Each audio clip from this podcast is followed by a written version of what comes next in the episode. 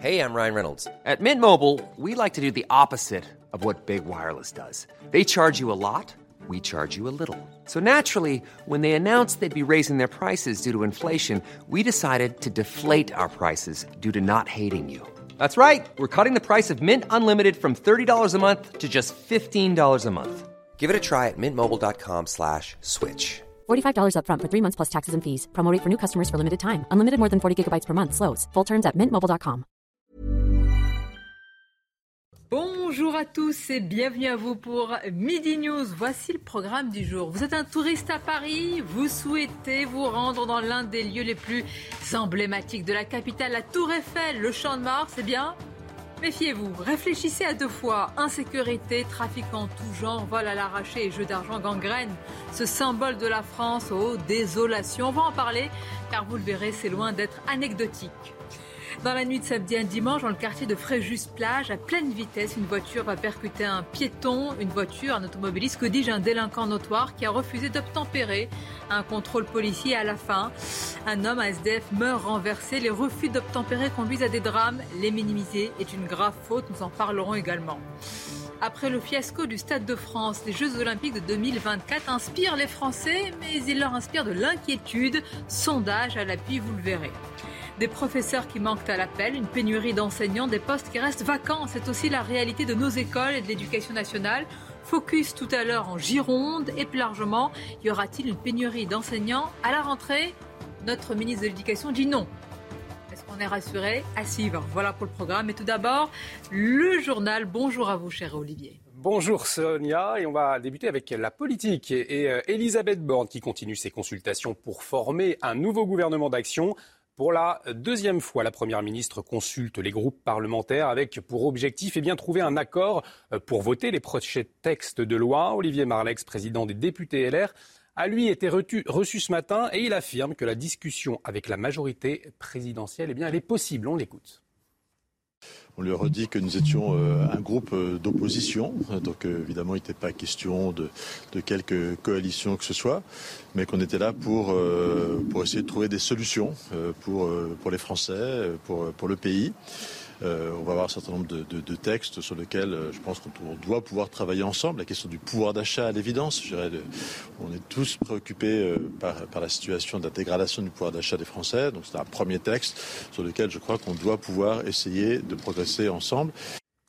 Et une journée politique chargée, puisque l'on connaîtra le ou la présidente de l'Assemblée nationale dans quelques heures, Yael Braun-Privet, l'ancienne ministre des Outre-mer est la favorite pour le perchoir. C'est la candidate de la majorité relative du gouvernement. Et si elle venait à être élue, elle deviendrait la première femme présidente de l'Assemblée nationale. Et puis les salaires des fonctionnaires euh, qui va augmenter de 3,5% au 1er juillet, annonce ce matin du ministère de la fonction publique. 5,7 euh, millions de fonctionnaires concernés. Après cette mesure, plus aucun fonctionnaire ne sera rémunéré au niveau du SMIC. C'est en tout cas ce qu'affirme le ministère. Et puis euh, le euh, procès de Jean-Marc Reiser à présent euh, à son ouverture hier, il a nié vouloir tuer Sophie Le Tan. Le cadavre de l'étudiante de 20 ans, je vous le rappelle, avait été découvert dans une forêt en 2018. Aujourd'hui, c'est la personnalité de Jean-Marc Reiser qui continue d'être étudiée avec plusieurs témoins. Noémie Schulz, bonjour. Vous êtes en direct de Strasbourg. La cour d'assises a entendu ce matin justement une enquêtrice de personnalité. Oui, une femme qui a rencontré Jean-Marc Reiser à, trois reprises en prison. Elle est venue faire en quelque sorte un résumé de sa vie, son parcours scolaire, professionnel, son casier judiciaire, son rapport aux femmes. Très attentif, Jean-Marc Reiser prend des notes, fait parfois non de la tête. Et je trouve cette enquête parcellaire et plutôt à charge, commente-t-il quand le président lui donne la parole. Il relie alors ses notes, se montre très prolixe. Il apporte des précisions quand un point lui semble inexact. Non, je n'ai pas croisé Michel Fourniret en prison. Il n'était pas encore incarcéré mais oui, je voyais Guy Georges et Francis Holm. Il refuse de s'attarder sur son enfance. Oui, j'ai été battu, je n'ai pas envie d'en parler. Question de pudeur. Il s'emporte quand le président évoque les deux viols pour lesquels il a été euh, condamné par la justice. Le premier, je le reconnais, mais le deuxième, je suis réellement innocent dans cette histoire. Jean-Marc Reiser évoque enfin la médiatisation autour de l'affaire et de la disparition de Sophie Le J'ai l'impression d'être une bête de foire. Dès que j'ai été arrêté, j'ai été désigné comme le coupable. Murmure choqué dans la salle d'audience. Oui, et on n'avait pas tort, lui répond sèchement l'avocat des parents de Sophie Le Merci beaucoup Noémie pour toutes ces précisions. Noémie Schulz et les images de Sacha Robin pour CNews. Est-ce que l'on se dirige vers un retour de masques dans les transports? C'est la ministre de la Santé, Brigitte Bourguignon, qui l'a évoqué hier. Alors, il ne sera pas obligatoire, mais il est fortement conseillé pour freiner le retour de l'épidémie. Les détails avec Vincent Farandez. Voilà une image que l'on pourrait voir de plus en plus. C'est en tout cas ce que souhaite la ministre de la Santé le retour du masque dans les transports. Je n'irai pas jusqu'à l'obligation, mais en tout cas, je, demande aux Français de remettre le masque, oui, effectivement, dans les transports. Vous savez, il suffit de regarder euh, un hall de gare ou un train bondé pour savoir que d'abord, il faut se protéger soi-même parce que c'est un, un variant qui est très transmissible. Et puis, il faut protéger les autres, et notamment euh, les plus fragiles. Une recommandation partagée par certains médecins. Si on veut mettre en place une mesure et qu'elle soit effective dans l'immédiat, la plus rapide, c'est pas la vaccination, c'est celle du retour du masque dans les lieux à haut risque de circulation. C'est ce qu'on applique à l'hôpital, ce qu'on applique dans les EHPAD, et c'est ce qui manque, je pense, dans les transports en commun, qui sont un lieu de brassage où le traçage est impossible. Et clairement, on voit bien une symétrie de la reprise de cette épidémie depuis qu'on a levé l'ensemble de ces précautions. Des mesures pourraient être annoncées dès la semaine prochaine pour freiner la reprise épidémique. Et de l'économie euh, pour euh, clore ce journal avec une innovation, la naissance du timbre numérique que la Poste lance ce matin. Les détails avec Eric de Ritmaten. Votre programme avec Logissimo, votre partenaire pour vos besoins logistiques du premier et du dernier kilomètre partout en France.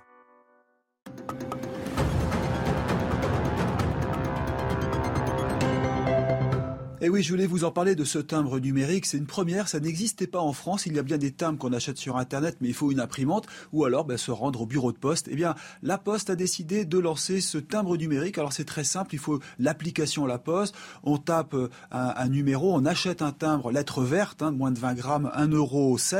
Et puis vous avez ce code qui apparaîtra. Il suffira de mettre ce code sur votre enveloppe blanche et voilà, le tour sera joué. Alors il y a un paradoxe, c'est qu'il ne s'est jamais envoyé aussi peu de lettres. Je vous donne un chiffre, 18 milliards en 2008, plus que 7 milliards de lettres par an maintenant. Mais derrière tout cela, il faut voir que la Poste veut se numériser, se digitaliser, se moderniser.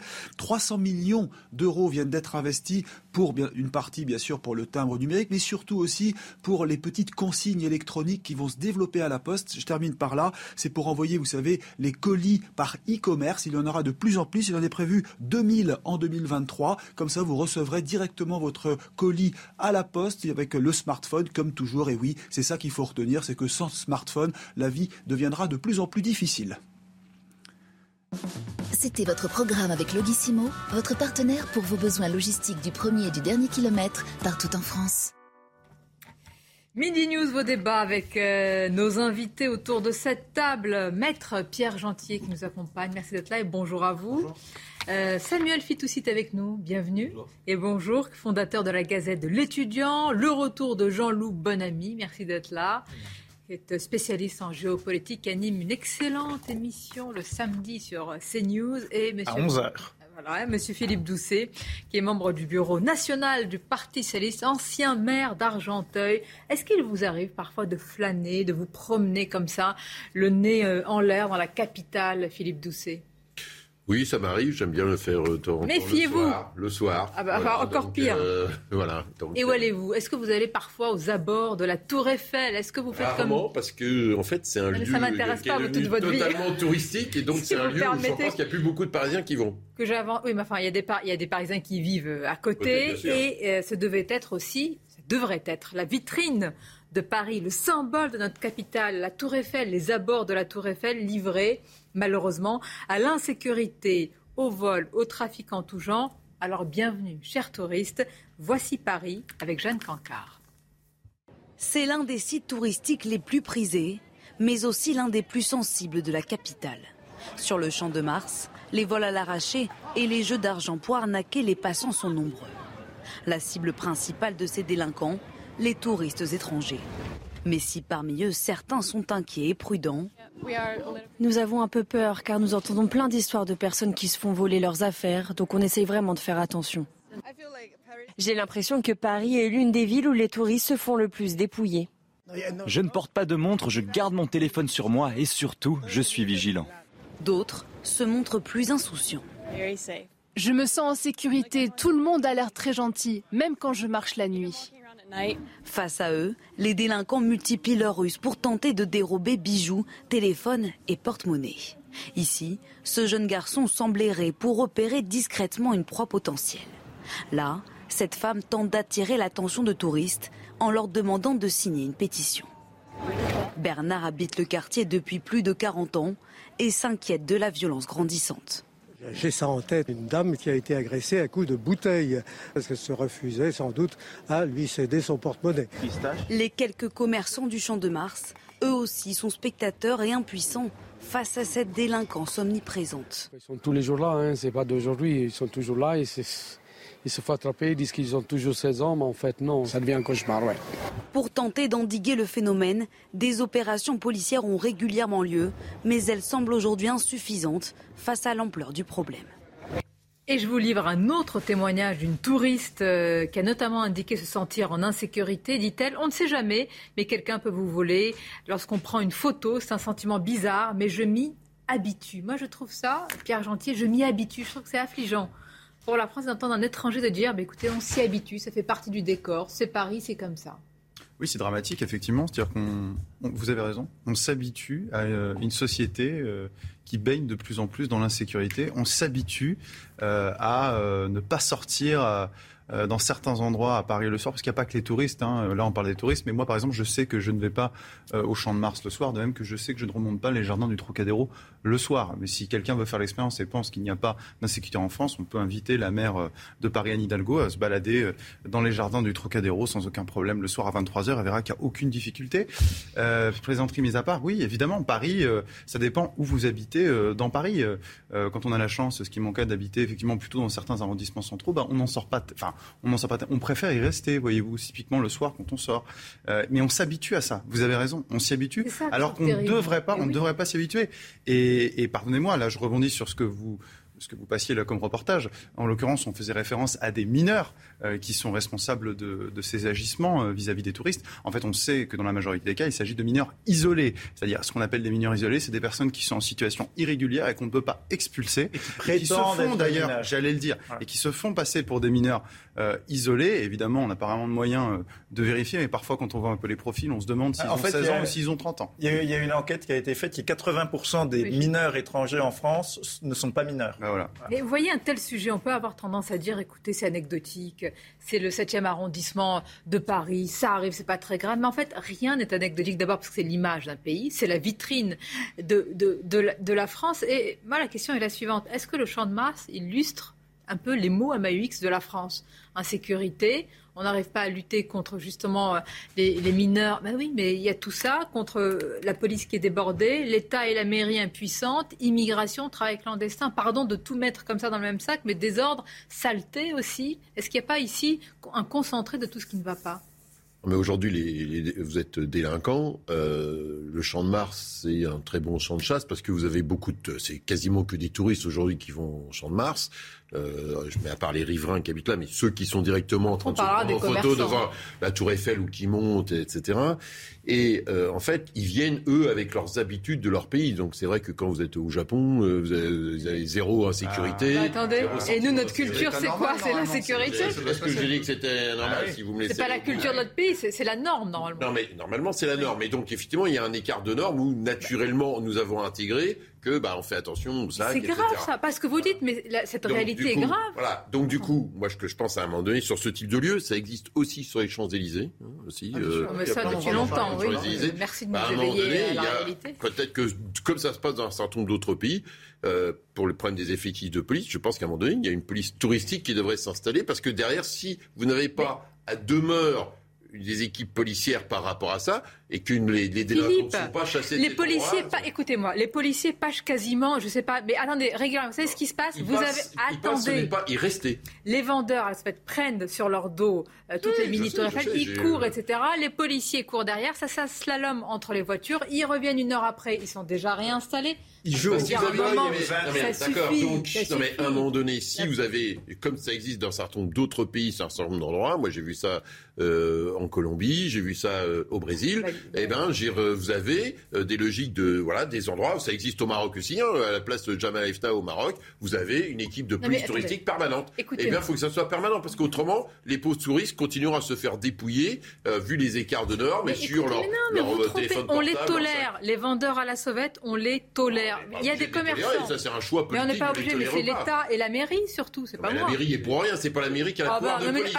Non, Ah attendez, bon non, non. Anne Hidalgo n'a pas moyen. Anne Hidalgo n'a pas de shérif. Elle n'a pas un shérif sous ses ordres. Voilà, Elle n'est pas vu. responsable de la saleté, elle n'est pas non, mais responsable de la attendez, Là, on délinquance, est sur la question de la sécurité. C'est l'État en France qui a le pouvoir de, de- il n'y a de pas que la délinquance. Il y a, politique. pardonnez-moi, pour les riverains et les. Attendez, je vais placer une phrase en entier. Pour les riverains et les commerçants, il y a aussi la saleté. Vous avez des commerçants. Attendez, j'ai pas fini ma phrase. Vous avez des commerçants qui payent à prix d'or des boutiques. Ben oui, mais. Non mais la question, Ah, la, attendez, la- la attendez, question de la saleté, c'est la ville de Paris. La Il- question de la On sécurité, va se c'est mettre l'État. d'accord pour cette émission, c'est que vous laissez tout le monde euh, parler. Pour avec la, pour la sécurité, justement, la police est déjà là et fait le travail. Il y a des dizaines de policiers tous les soirs au Trocadéro et ça ne résout pas le problème. Donc pour moi, la question, c'est il y a deux, il y a deux problèmes euh, de manière de le résoudre politiquement. Un, le problème de l'immigration, euh, comme Pierre Gentil l'a souligné, et deuxièmement, le problème de la réponse pénale. Pourquoi ces, ces délinquants euh, agressent et détroussent des touristes en toute impunité? C'est parce qu'ils n'ont pas peur de la réponse pénale. Ils savent qu'au pire, ils sont emmenés au commissariat, ils passent une nuit et ils sont relâchés. Fortiori quand Et- ils sont mineurs.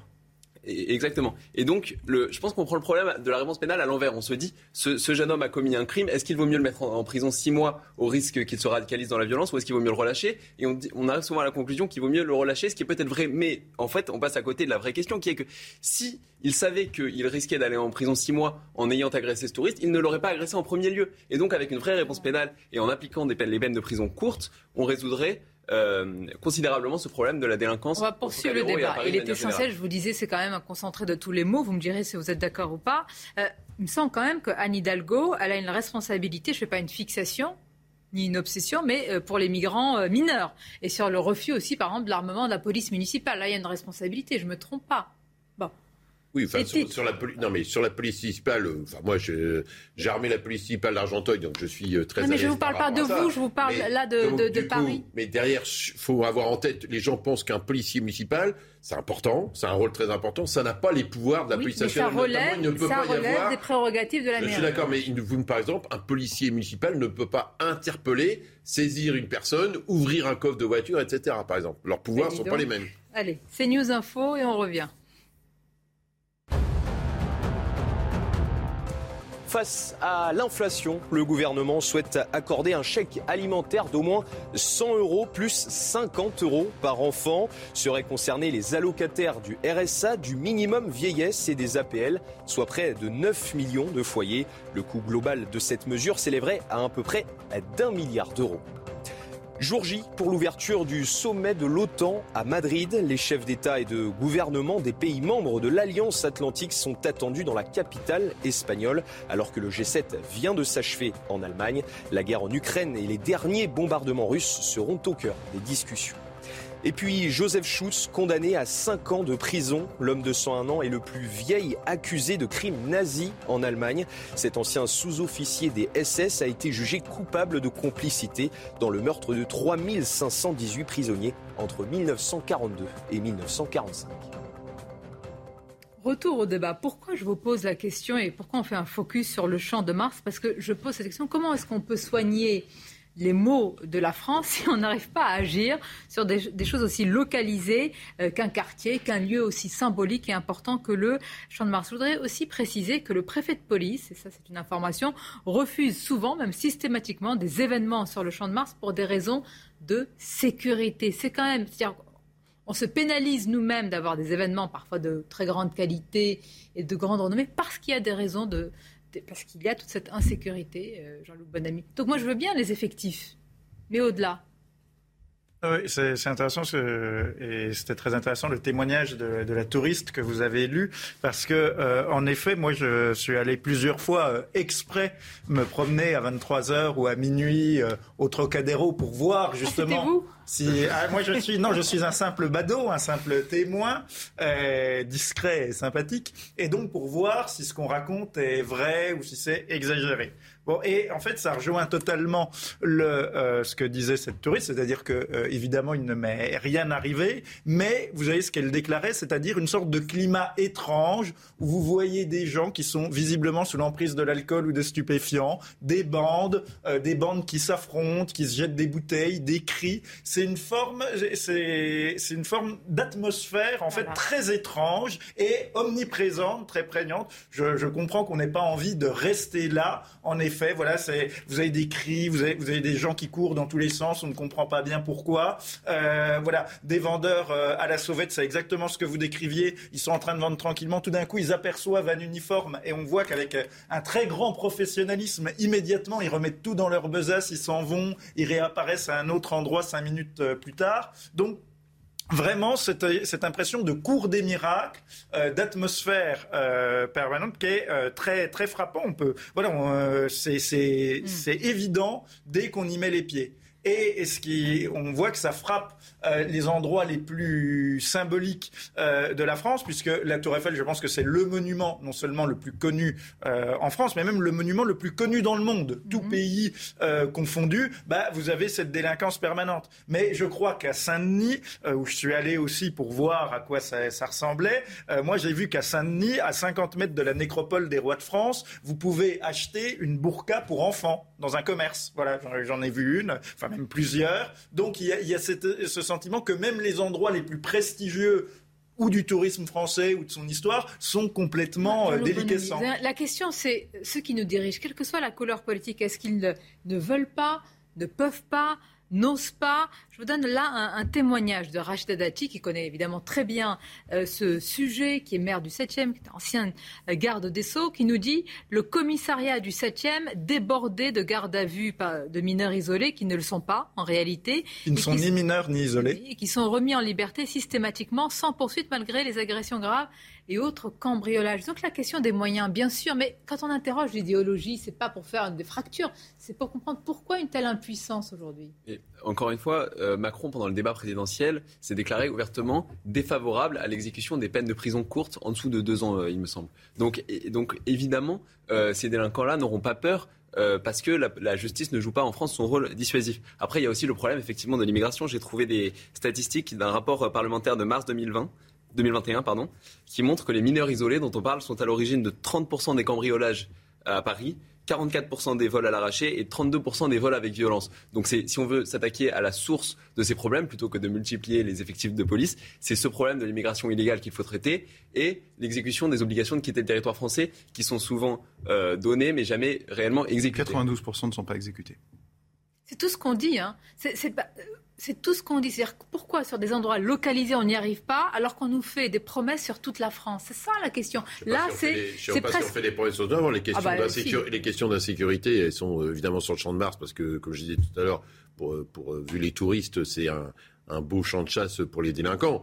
Mais la question euh, de, de, de, de cette petite délinquance, euh, sans la minimiser, elle est euh, généralisée euh, partout. Je dire, voilà, sur les vols de téléphone portable, ça. Donc, mais Philippe, c'est la vitrine de la France. C'est pour ça que j'insiste.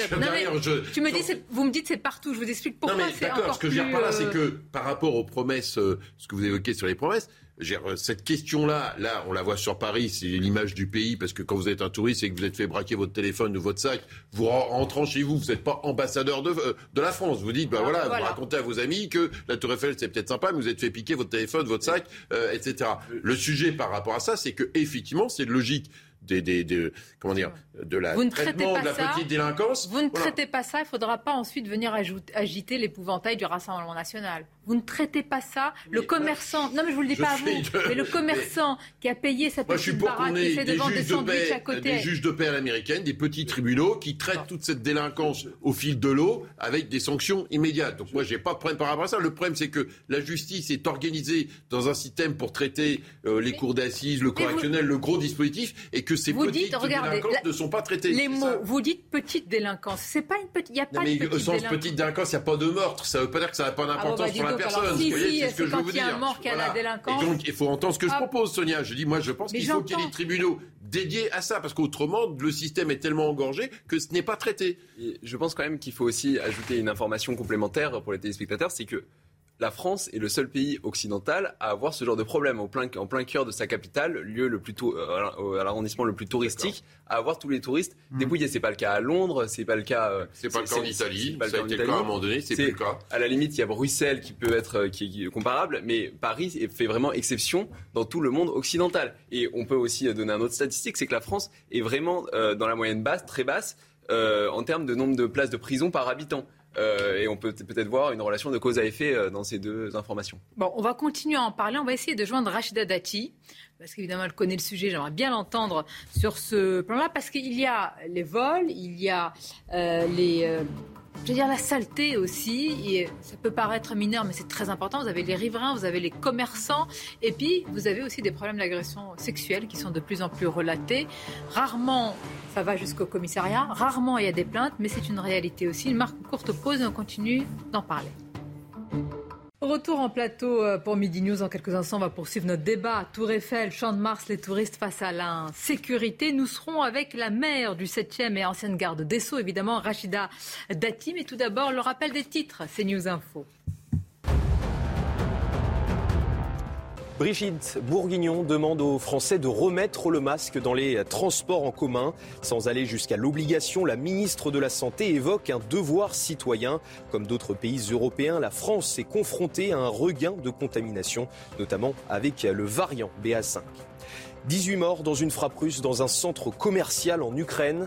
Le bombardement a eu lieu à Kremenchuk, à 330 km au sud-est de Kiev. Selon l'armée russe, la frappe visait un dépôt abritant des armes Et puis des températures extrêmes touchent actuellement la Chine. Vous le voyez sur ces images à Zhengzhou dans le Henan. Des milliers de personnes affluent sur les plages. Les habitants ont pour consigne de rester chez eux en cas de température supérieure à 40 degrés.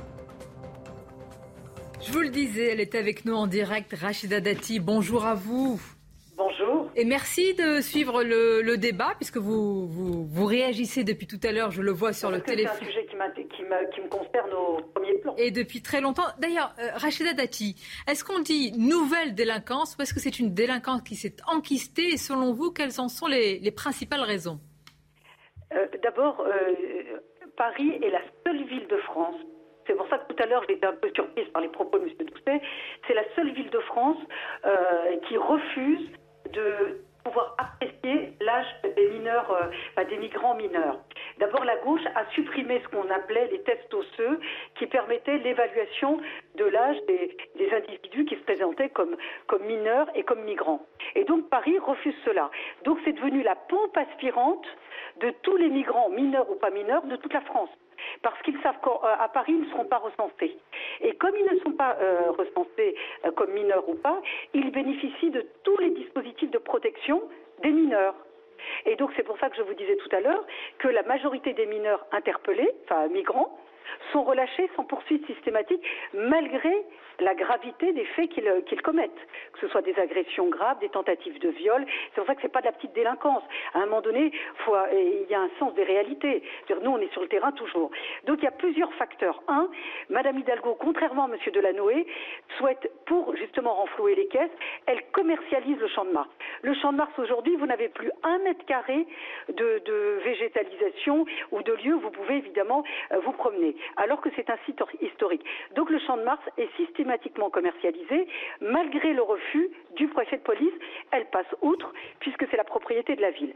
le deuxième facteur, nous avons fait, nous, la droite à Paris, nous avons obtenu la, concrétisation de la police municipale, sauf qu'elle n'est pas armée. Donc en fait, c'est des agents de square, si ça revient à ça, puisqu'ils n'ont pas les moyens, euh, évidemment, ou d'interpeller, ou de poursuivre, ou même de pouvoir se défendre contre une délinquance extrêmement violente. Troisième chose, c'est les MNA dont je, je vous parlais tout à l'heure.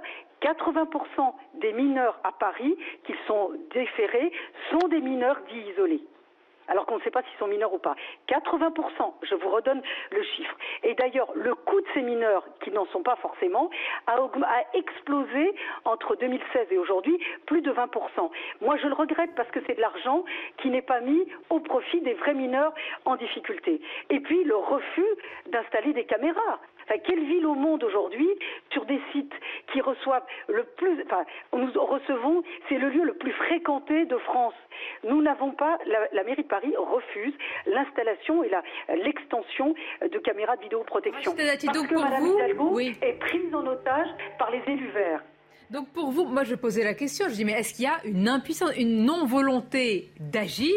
Une, euh, Ils n'osent pas agir, vous, nous dites non, ils refusent, c'est ainsi. Ah bah, euh, la mairie de Paris, elle refuse, elle refuse puisqu'elle ne veut pas enregistrer, euh, elle est mineure, en tous les cas considérée comme telle. Ça, c'est le premier point. Elle refuse parce qu'elle ne veut pas armer la police municipale. Elle refuse parce qu'elle ne veut pas installer de, euh, de caméras de vidéoprotection. Et elle refuse parce qu'elle commercialise un site historique. Vous parliez de propreté. C'est le lieu où il y a le plus de rats. La, ville de Paris refuse de dératiser puisque les écologistes considèrent que ça un équilibre, enfin, c'est nécessaire à la biodiversité. Il y a plus de 6 millions et demi de rats à Paris qui sont, comme chacun sait, les premiers vecteurs, évidemment, de problèmes d'hygiène et, sanitaire. Voilà le constat qui est fait. Constat. Dati, moi, ce que je dis là sur ce plateau, je dis ce n'est pas anecdotique. Vraiment, quand je dis c'est ah, le symbole, mais je le dis avec désolation. Personne ne peut être content. C'est le symbole des mots, des différents mots que nous avons réglés pour notre pays. C'est pour ça qu'on vous a repris, Philippe. C'est qu'on a dit petite délinquance. Il n'y a pas de petite délinquance. Attendez, petite délinquance, parce que dans le, ça ne veut pas dire que ça n'a pas d'importance. Bien au contraire, parce que en tant que j'étais maire d'Argenteuil, donc les questions de petite délinquance, c'est ce qui pourrit la vie des gens plus que les meurtres, parce que heureusement, il y a moins euh, de meurtres que euh, de, de, de petites délinquances.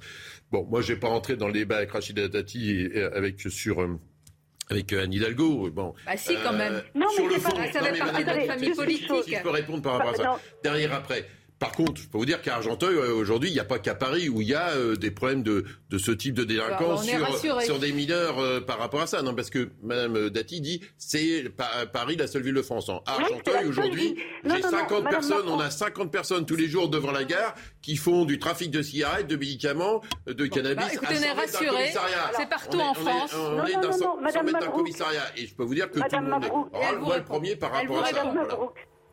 Madame Mabrouk et Monsieur Doucet, vous ne pouvez pas dire que euh, c'est partout comme ça. C'est faux toutes les villes, quand il y a des mineurs dits isolés, moi je regrette que le gouvernement Hollande ait supprimé les tests osseux parce que j'étais magistrat et c'était très utile. Et moi je regrette que Paris soit la seule ville de France où les, individus qui se présentent comme mineurs, qui n'en sont pas discutés avec les commissaires, qui n'en sont pas, ne soient pas recensés comme non mineurs parce que les poursuites dans ce, dans ce cas-là ne seraient pas les mêmes. Aujourd'hui, le budget de la ville de Paris a explosé sur la prise en charge de ces mineurs qui ne sont pas mineurs. Et, ça, c'est la seule ville de France. Paris est devenu la pompe aspirante sur, le tribunal, sur le tribunal de Pontoise, sur les, mineurs, vous avez le même sujet. Et pardonnez-moi, depuis 2017, il y a quelqu'un, vous connaissez bien Monsieur Darmanin, cette, euh, et euh, comment dire, et euh, Dupont-Moretti, etc tous ces logiques-là, si vous pouviez être en désaccord, et c'est votre droit, non, les tests osseux n'ont pas été remis. Euh, ces logiques-là, le préfet de police, il a quand même un rôle. Vous êtes bien placé à Paris pour savoir que préfet de police, c'est une ville Paris avec une histoire particulière, avec un préfet de police extrêmement puissant que vous n'avez pas partout, l'État aussi a un rôle par rapport à ça. vous pouvez changer un Hidalgo, c'est normal, c'est le jeu, mais le préfet de police, il a un rôle très important. Non, mais non, vous ne voulez pas l'entendre. Est-il normal, est-il normal qu'à Paris, on ne recense pas comme les autres villes de France, comme à Argenteuil Est-il normal qu'à Paris, on ne recense pas les individus, parce qu'on a un moyen d'apprécier l'âge ou pas Pourquoi Paris refuse de, de, de se pourquoi Philippe, Philippe, Philippe, attendez. Pourquoi par idéologie Moi, je veux comprendre pourquoi il y aurait une exception dans la capitale? Voilà, pourquoi il y a une exception? C'est la seule ville de France. Paris est la pompe aspirante pour les individus qui ne sont pas mineurs et qui peuvent être reconnus comme tels à Paris. Bon, Rachida Dati, merci en tous les cas. Réaction importante en direct, puisque vous nourrissez le débat.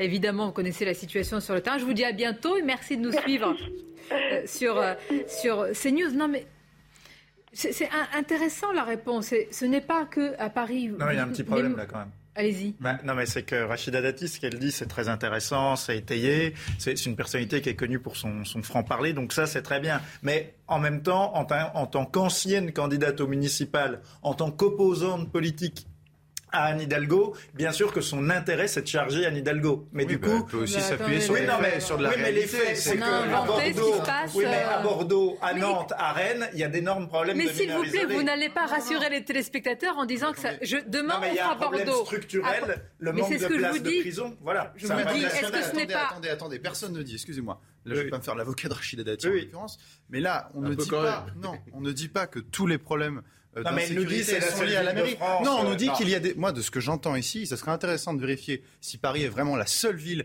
qui refuse d'enregistrer les mineurs, mais en l'occurrence, pourquoi est-ce que la mairie de Paris refuse Mais- mais de c'est faire ce type de Mais- vérification mais- mais- Mais les Mais caméras de CNews, mais, mais ce sont des faits et la réalité qu'on décrit. Je ne dis pas que ça n'existe. Attendez, attendez, je vais finir une phrase. Je ne dis pas que ça n'existe pas ailleurs. Je vous dis que nous avons pris la vitrine. La... Enfin, c'est exacerbé quand même à Paris. Mais D'accord, non mais. Allez vous promener à une la- certaine. mais on, ne dit rien mais de tout ça. on va pas euh, s'habituer attendez, à Vous ne pouvez pas sortir la nuit à Bordeaux, à Rennes ou à mais Nantes. ce qu'on dit Pour les mêmes raisons. ce qu'on dit simplement, c'est que quand Rachida Dati dit que c'est à Paris, ce n'est pas mais- le cas. Mais vous, vous êtes dans un combat, vous, vous êtes socialiste ce n'est comme pas- Madame ce n'est pas le cas. Hidalgo. Ce n'est pas le cas. J'ai le problème aujourd'hui. C'est On a pas le un problème aujourd'hui. reproche d'être Alors, voilà. socialiste. C'est pas qu'à Elle Paris. dit, elle dit juste, elle Mais dit c'est que pas du toutes tout choses ce qu'elle égales dit. par ailleurs, il vaut mieux pouvoir dater les mineurs. Et c'est probablement vrai, ça aurait résolu le Oui, problème. mais dans ce cas-là, mais qu'elle euh, qu'elle discute avec c'est qui Darmanin. est incroyable, vous savez. Attendez, attendez, Philippe, Philippe. euh, Non, c'est la méthode trotskiste, je l'avais dit la c'est Il monopolise la parole. Je les connais. je J'ai jamais été trotskiste.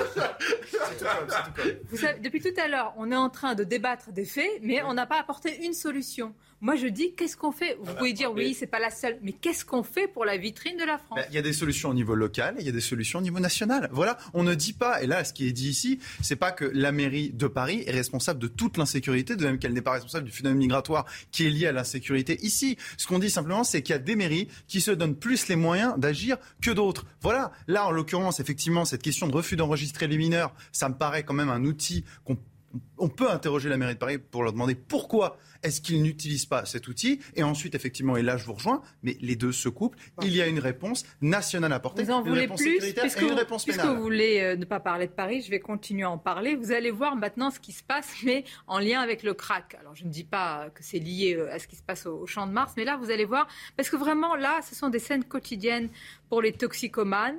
Et d'ailleurs, on peut aussi parler de la santé mentale de certains de ces craqueurs. C'est un vrai sujet. Certains disent qu'il faut les enfermer pour les soigner. Mais quand ils ne veulent pas, qu'est-ce qu'on fait? En tous les cas, les commerçants sont dépassés. Et vous allez voir aussi un témoignage vraiment saisissant d'un gardien d'immeuble qui fait tout pour protéger eh bien, euh, ceux qui habitent justement euh, l'immeuble. C'est un sujet qui est signé, euh, qui est signé, je vous le dis tout de suite.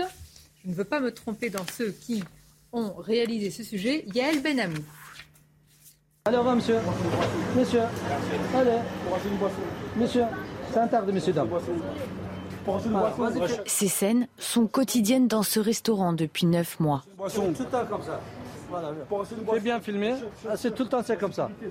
Depuis décembre, la décision a été prise de déplacer plus de 150 consommateurs de crack à la frontière entre Pantin et Aubervilliers en Seine-Saint-Denis. Depuis, ce restaurateur est dépassé par la situation. On appelle la police, la police ne vient pas, la police ne fait rien. On a perdu beaucoup de chiffres d'affaires. Si on continue comme ça, on va fermer le restaurant. Ce gardien d'immeuble, lui, lutte tous les jours pour assurer la sécurité de ses clients. Les craqueurs essayent de rentrer par tous les moyens pour se droguer au calme. Il y aurait même de la prostitution, comme cette femme qui tente d'escalader l'entrée de ce bâtiment pour se cacher et travailler à l'abri des regards. Le gardien raconte qu'il n'hésite pas à les déloger. Des fois, ils ont commencé à préparer leur dose. Ils me disent, eh, tu me laisses terminer. Des fois, c'est un petit peu chaud, mais bon. Et c'est pas évident. Toute la journée, je cours après eux. Je suis là depuis 18 ans. C'est la première fois que je vois une telle chose. Ce gardien nous a confié ne pas partager son quotidien éprouvant avec sa compagne et ses enfants pour les préserver. Et là encore, ce sont des débats qui durent depuis euh, des, des- des années. Samuel Fitoussi, on a l'impression quand même que, pardonnez-moi l'expression, que beaucoup de gens s'en fichent de ce, qui, se passe et même de la situation des craqueurs et des toxicomanes eux-mêmes, parce qu'on ne peut pas porter toute la responsabilité sur eux. Mais vous avez raison, moi ça me, ça me frappe à quel point les gens s'en fichent.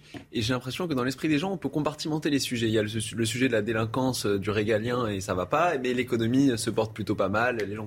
Mais en fait, ces sujets interagissent entre eux. Et dans dix ans, qui voudra continuer à investir en France si la situation continue à se dégrader et si de plus en plus de quartiers sont touchés euh, par euh, le problème du crack?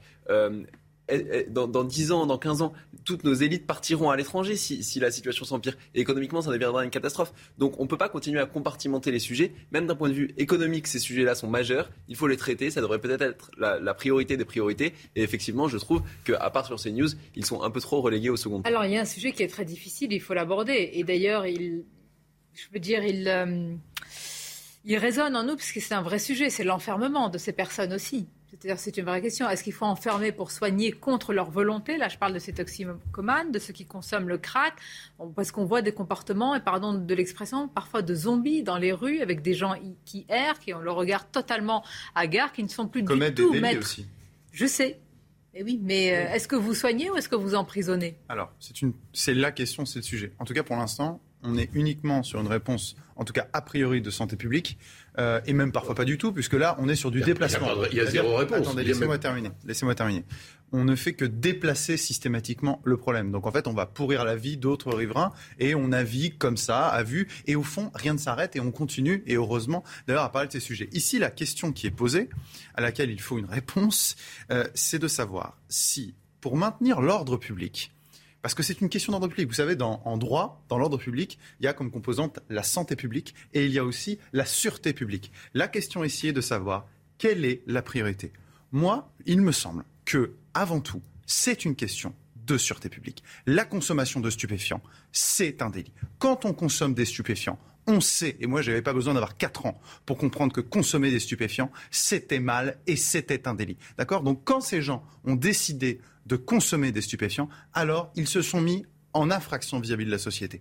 Donc d'abord et avant tout, c'est une question de sécurité publique et il faut effectivement, je pense, mettre ces gens à l'écart de la société. Et après, effectivement, si c'est possible, si on en a les moyens, encore une fois, on n'a pas systématiquement à aider autant qu'on le peut tous ces gens, mais à essayer en tout cas de leur apporter un soin, mais d'abord une réponse Vous allez engager sur le la débat sécurité. Parce qu'elle est très importante, la question. Punir ou soigner, est-ce que faire les deux, c'est compliqué, c'est même parfois antinomique. Punir, Ouais. de dire. Bah, les titres de l'actualité, on en parle tout de suite. Clap de fin pour le sommet du G7. Depuis dimanche, les chefs d'État et de gouvernement étaient réunis en Bavière pour évoquer notamment la guerre en Ukraine. Ce mardi, le G7 s'est dit d'accord pour travailler sur le plafonnement du prix du pétrole russe. Le salaire des fonctionnaires augmentera le 1er juillet prochain, une revalorisation de 3,5% selon le ministère de la fonction publique. Il s'agit de la plus forte hausse en pourcentage depuis 37 ans. Et puis Joseph Schultz, condamné à 5 ans de prison. L'homme de 101 ans est le plus vieil accusé de crimes nazis en Allemagne. Cet ancien sous-officier des SS a été jugé coupable de complicité dans le meurtre de 3518 prisonniers entre 1942 et 1945. Voilà, je vous le disais, ces scènes quotidiennes de toxicomanes, de craqueurs, avec des commerçants, des restaurateurs qui sont dépassés. Vous avez vu cette scène aussi de ce gardien d'immeuble qui fait tout pour protéger euh, ce pourquoi d'ailleurs il, est, euh, il travaille. C'est l'immeuble et c'est la tranquillité finalement des habitants d'un, d'un, d'un immeuble. Quand je dis tout le monde s'en fiche, c'est vrai, on en parle depuis tellement longtemps. Et souvent avec les... Bah, vous, vous avez des analyses pertinentes et originales, mais c'est vrai qu'on revient toujours au même constat. Alors, euh, bah, je vais faire deux remarques. La première, c'est que oui, puisque je me souviens très bien qu'en 2004, euh, où à l'époque j'étais en classe de première, j'avais vu par hasard un reportage sur le crack à Stalingrad et avec une association qui s'appelait les Pères de Stalingrad et qui essayait de lutter contre déjà le trafic de, stupéfiants. Donc, moi, ce qui me surprend, c'est ce que j'essaye d'analyser par ailleurs, c'est l'inertie totale des euh, pouvoirs publics. On voit, on sait depuis des décennies sur toutes sortes de sujets, parce qu'il y a pas que la sécurité, il y a l'effondrement de l'hôpital, l'effondrement du niveau scolaire. Maintenant, ça fait euh, 10, 20, 30 ans que ces sujets sont sur la place et pourtant, on ne fait rien. Donc ça, ce serait intéressant d'essayer d'en comprendre les raisons. Donc voilà, premièrement, l'inertie. Et, euh, et, donc, bien sûr, comme on ne fait rien, ça s'aggrave. C'est-à-dire que ça existait déjà en 2004 et aujourd'hui, c'est encore pire qu'en 2004. Et maintenant, la deuxième chose, c'est que j'ai essayé un peu de me, de me renseigner sur les, sur les faits. Donc, euh, j'ai consulté euh, un psychiatre spécialiste dans les addictions, addictologue, et qui travaille en prison. Et ce que lui me dit, c'est très intéressant. En plus, n'est pas du tout quelqu'un qui, sur le plan politique, serait conservateur ou voilà, vraiment pas le soupçonner euh, d'être pro-prison. Il me dit que souvent, punir et soigner ne s'opposent pas et que pour ah. les toxicomanes eux-mêmes, la prison est une chance. Et en fait, il est assez surpris parce qu'il reçoit toutes sortes de consignes du ministère qui sont complètement déconnectées de la réalité. On lui dit il faut absolument assurer la continuité des soins en prison. Mais il répond oui, mais il n'y avait pas de soins quand ils étaient pas en prison. Donc punir et soigner, ce n'est pas contradictoire. dans la rue, sans respecter des horaires réguliers, sans avoir le moindre soin, la moindre prise en charge médicale, psychologique ou psychiatrique. Et c'est quand ils arrivent en prison que enfin grâce à la prison, ils peuvent avoir des soins. Donc organiser la continuité, non, parce que ça serait la continuité de rien. C'est au contraire en prison que les choses se mettent en place, et c'est quand ils quittent la prison que là, on peut s'inquiéter pour eux, parce qu'ils sont de nouveau euh, remis dans la nature, et les choses peuvent de nouveau très vite se dégrader, et ils sont plutôt mieux quand ils sortent que quand ils entrent. Et là, c'est un psychiatre addictologue qui est sur le, terrain et qui est vraiment pas, on peut pas soupçonner de conservatisme. Et, quand bien même, on peut citer tout le monde. Hein. Euh, moi, je suis d'accord évidemment qu'il ne faut pas opposer punir et soigner. Il y a ah un, une autre punir pour soigner. Un autre mécanisme par lequel en punissant, on soigne, c'est qu'on attaque le problème à, la source, encore une fois, et que les gens ne sombreraient peut-être pas dans le crack, ou en tout cas moins, si euh, ils avaient plus peur de la réponse pénale. Il y, aurait, il y aurait moins de dealers dans les rues, il y aurait moins de consommateurs, et il y aurait moins de gens à soigner. En fait, on ne résoudrait pas le problème, en punissant maintenant, on ne résoudrait pas le problème des crackheads d'aujourd'hui, mais on résoudrait celui des crackheads de demain, dans 10 ans, et on, stopperait ce cercle vicieux de délinquance et de drogue. cas, vrai sujet, nos caméras y reviennent régulièrement, malheureusement, pour constater. Et, oui. Je il y a un an, on avait fait un débat. Je sais, bah, je m'en souviens. dans un an, on en fera un autre. On en fera un dans un an. Les JO, les JO 2024, qui est pour? Pas, non, c'est pas la bonne question. Mais non, mais justement, ça y est, c'est fait, évidemment. C'est qui est inquiet? De la sécurité autour des JO. Vous allez voir, c'est une majorité de Français, et quels que soient les clivages politiques. Après le fiasco du Stade de France, ils s'inquiètent de la tenue de ces JO. Je vous parlerai de ça. Je vous parlerai de la pénurie des enseignants, des professeurs. C'est très important. Qu'est-ce qui va se passer à la rentrée? Et puis on ira à Bordeaux, où le CHU, c'est l'un des plus importants de France, hein, est en grève. Vous allez voir que là, on n'est pas en train de débattre du masque et du pass sanitaire, mais de ce qui est essentiel, des soins, évidemment. À tout de suite. La suite de Midi News et beaucoup de sujets à vous soumettre qui vont vous intéresser. D'abord, j'y tiens avec ce refus d'obtempérer. Ça s'est passé dans la nuit de samedi à dimanche. On va en parler. Et c'est un piéton, un SDF qui a été renversé et qui, a été tué. Nous en parlerons. La sécurité, les JO de 2024. Vous allez voir un sondage extrêmement important. Il dit beaucoup quand même du sentiment d'insécurité, comme on dit. Les professeurs, nous en parlerons. Pénurie peut-être à la rentrée. Et puis le CHU de Bordeaux. On sera sur place mais tout d'abord, place au journal. Rebonjour à vous, Olivier. Rebonjour Sonia, rebonjour à tous. Et on va démarrer avec euh, ces mots d'Emmanuel Macron. Ils ont été prononcés il y a quelques secondes. La Russie ne peut et ne doit gagner. Les sanctions seront maintenues aussi longtemps euh, que nécessaire.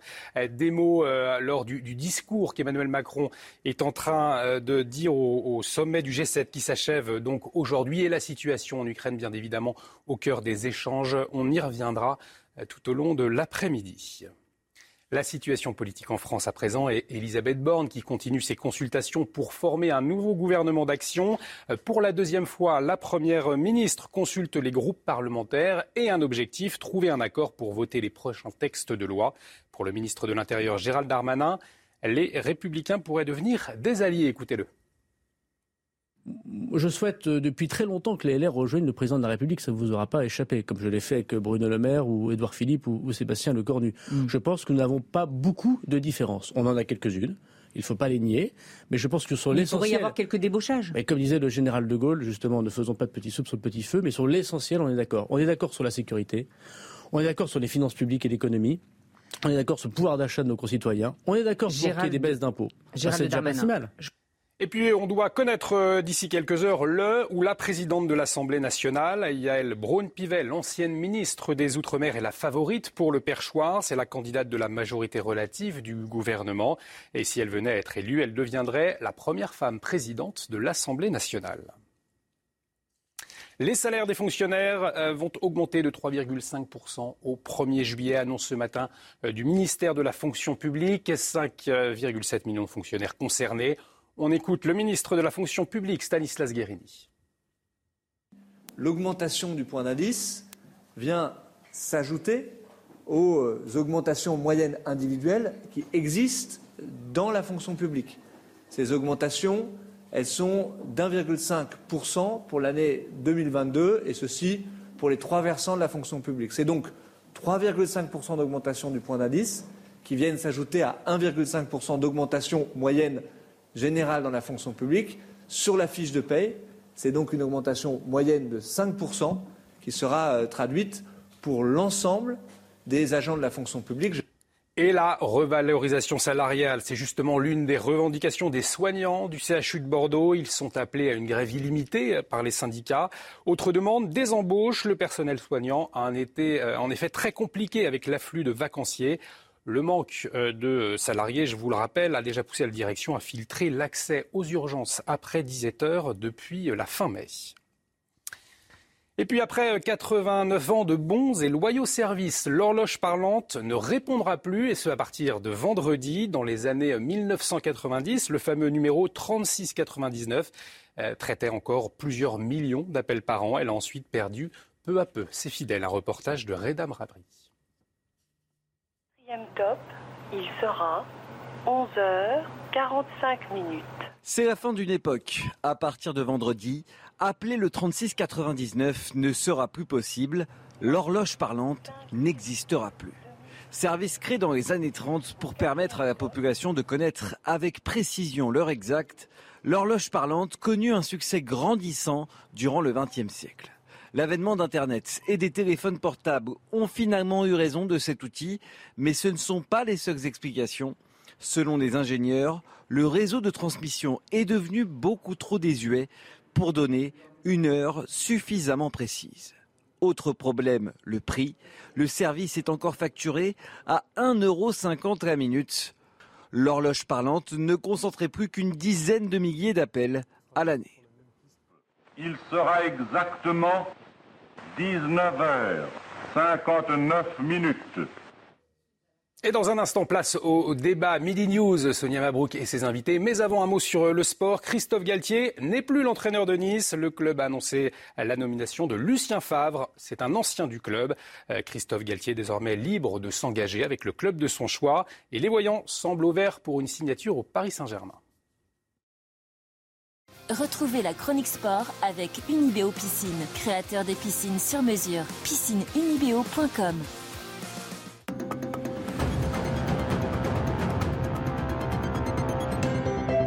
Avec le retour de Lucien Favre, l'OGC Nice a donc acté le départ de Christophe Galtier. L'entraîneur français quitte la Côte d'Azur après une saison marquée par la finale de la Coupe de France et une cinquième place en championnat.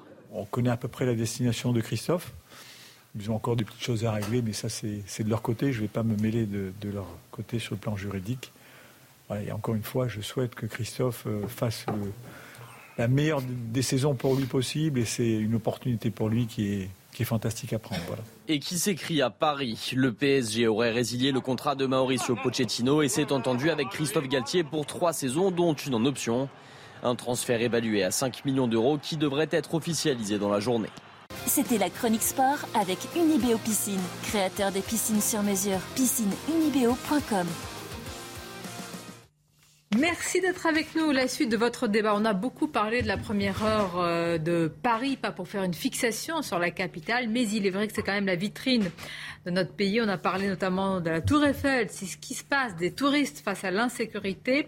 Autre sujet, dans quelques instants, on va vous parler des professeurs. On va aller à Bordeaux pour voir ce qui se passe au CHU, qui est l'un des plus grands de France, hein, qui est en grève. Tout d'abord, je présentais toujours autour de cette table nos invités, Maître Pierre Gentillet, Jean-Loup Bonamy, Philippe Doucet et le député euh, ensemble de Moselle. Bonjour Ludovic Mendes. Bonjour Merci d'être euh, avec nous. Alors, beaucoup de sujets, mais ce sujet, pourquoi il me tient à cœur? Parce que je vous dis, parfois, il y a des sujets qui peuvent sembler anecdotiques parce que malheureusement cela arrive souvent, mais c'est très révélateur de beaucoup de choses, notamment ce qui s'est passé dans la nuit de samedi à dimanche dans le quartier de Fréjus-Plage, à pleine vitesse. Vous allez le voir, malheureusement les images sont terribles. Une voiture va percuter un piéton une voiture, un automobiliste, un délinquant notoire qui est bien connu, euh, comme on dit, des services de police, qui a refusé d'obtempérer un contrôle policier. Et malheureusement, à la clé, en fin de course, c'est un, un, piéton, un SDF, qui a été tué sur le coup. C'est un sujet d'Adrien Spiteri et de Yael Benamou. Regardez. À pleine vitesse, cette voiture percute un piéton. Le drame s'est produit dans la nuit de samedi à dimanche dans le quartier de Fréjus-Plage. Au moment des faits, le conducteur du véhicule tentait de prendre la fuite après un refus d'obtempérer.